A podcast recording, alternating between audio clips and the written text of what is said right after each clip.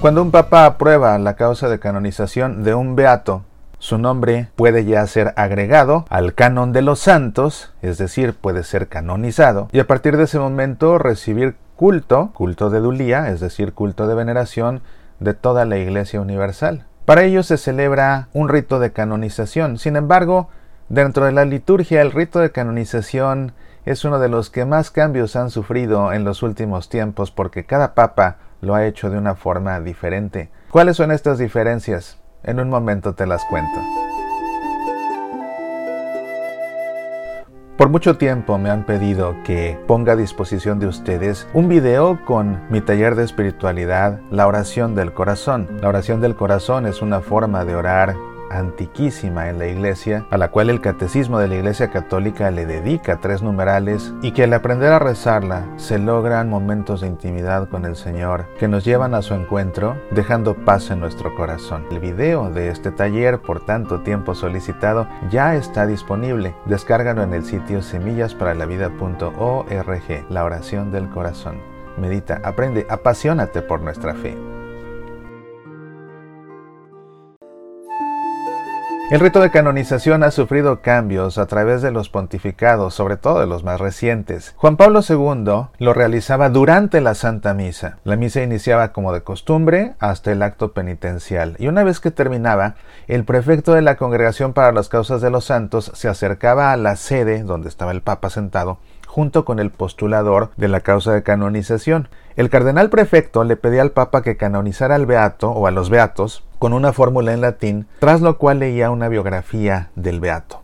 Terminada la lectura de la biografía, el Papa invitaba a todos a orar y se entonaban las letanías de los santos que concluían con una oración que pronunciaba el Papa, quien inmediatamente después se sentaba y con su férula en la mano pronunciaba la fórmula de canonización. Ad honorem sancte et individue trinitatis, ad exaltationem fidei catholice et vite christiane incrementum, auctoritate Domini nostri Jesu Christi, Beatorum Apostolorum Petri et Pauli ac nostra, matura deliberatione preavita et divina ope sepius implorata, ac deplorimorum fratrum nostrorum concilio, beatos, y decía los nombres, sanctos esse de cernimus et definimus, ad sanctorum catalogo adscribimus, statuentes eum in universa ecclesia inter sanctos pia devotione recoli debere. In nomine Patris et Filii et Spiritus Sancti. Esto significa en honor a la Santísima Trinidad, para exaltación de la fe católica y crecimiento de la vida cristiana, con la autoridad de nuestro Señor Jesucristo, de los santos apóstoles Pedro y Pablo y la nuestra, después de haber reflexionado largamente, invocando muchas veces la ayuda divina y oído el parecer de numerosos hermanos en el episcopado, declaramos y definimos santos a los beatos tales y tales, y los inscribimos en el catálogo de los santos, y establecemos que en toda la iglesia sean devotamente honrados entre los santos, en el nombre del Padre y del Hijo y del Espíritu Santo. De esta forma quedaba ya inscrito el nombre del beato en el canon de los santos, que es precisamente este catálogo de los santos, por eso se llama rito de canonización. Una vez que terminaba esta fórmula de canonización, se cantaba tres veces el amén y el aleluya, y mientras se llevaban reliquias de los santos y se colocaban en una peana junto al altar con velas y con flores a su alrededor. Cuando terminaban los cantos, el cardenal prefecto le agradecía al Papa la canonización en nombre de toda la Iglesia y le pedía que dispusiera la redacción de las cartas apostólicas de la canonización, a lo que el Santo Padre respondía lo ordeno. Después se entonaba el Gloria y la misa continuaba como de costumbre, pero en la plegaria eucarística ya se mencionaba el nombre de los nuevos santos. El Papa Benedicto XVI al comienzo de su pontificado siguió celebrando el rito de canonización de la misma forma que lo hacía el Papa San Juan Pablo II, pero en el año 2012 cambió el ritual. Y ahora el nuevo rito se desarrollaba antes de que comenzara la misa. Durante la procesión de entrada se entonaban las letanías de los santos. El Papa llegaba al altar, lo veneraba y lo incensaba. Después iba a la sede.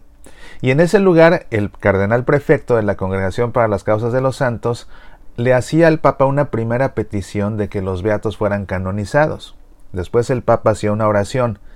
Y luego el cardenal prefecto hacía una segunda petición de canonización, tras lo cual el Papa hacía una nueva oración, que era seguida por el canto del Beni Creator.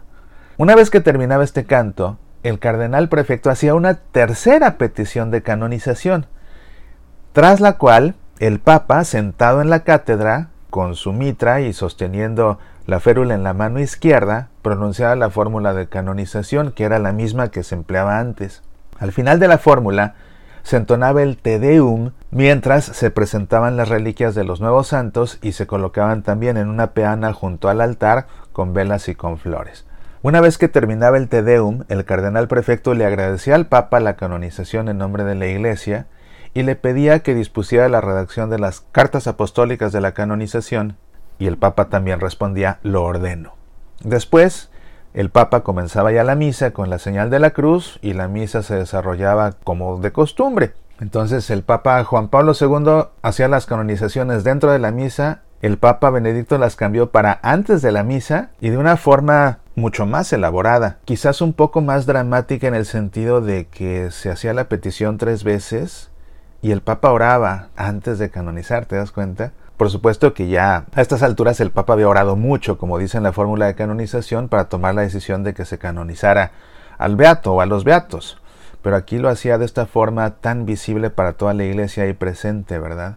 Luego comenzó el pontificado del Papa Francisco y las canonizaciones que realizó en 2013 las hizo siguiendo el mismo rito tal como lo había dejado el Papa Benedicto XVI, pero luego en 2014 el Papa Francisco cambió nuevamente el rito de la canonización y nuevamente lo incorporó a la Santa Misa antes del acto penitencial, o incluso podríamos decir sustituyéndolo. Actualmente se hace el saludo inicial, como el Papa es obispo no dice que el Señor esté con ustedes, sino que dice que la paz esté con ustedes, y después de eso se entona el himno Veni Creator para invocar al Espíritu Santo, y cuando concluye se acercan a la sede el postulador de la causa de canonización junto con el prefecto de la Congregación para la Causa de los Santos, que igual que en los otros dos ritos le pide al Papa que canonice al Beato y lee su biografía. Cuando termina la lectura de la biografía, el Papa le pide a todos los presentes en la misa que oren. El Papa Benedicto oraba él después de dos de las primeras peticiones. Ahora el Papa Francisco le pide a todos que oren. Después entonan las letanías de los santos. Y se concluye con una oración que pronuncia el Papa,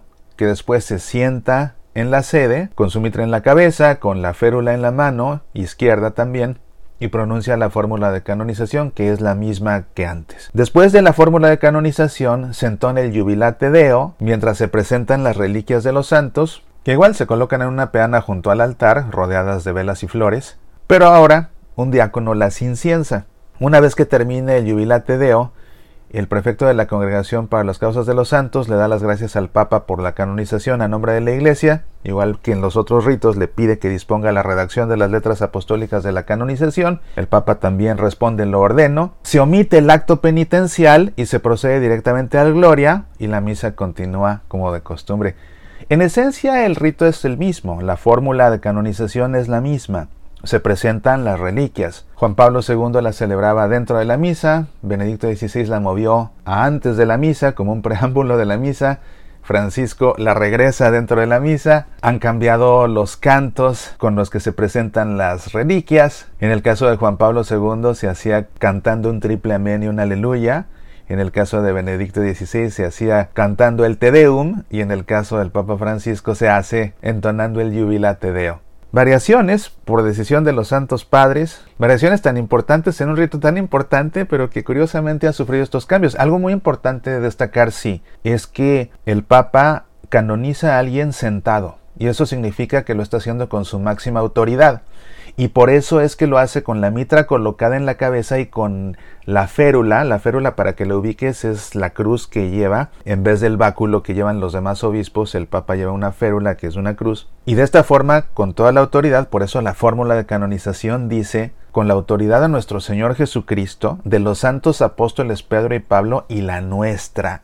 Y es así como se agrega el nombre del santo al catálogo de los santos, al canon de los santos y así el beato queda canonizado y ya toda la iglesia le puede dar culto de veneración, culto de dulía que consiste en dos cosas muy esenciales, invocar su intercesión y esforzarse por imitar sus virtudes para llegar a Cristo. Soy Mauricio Pérez, estas son Semillas para la Vida.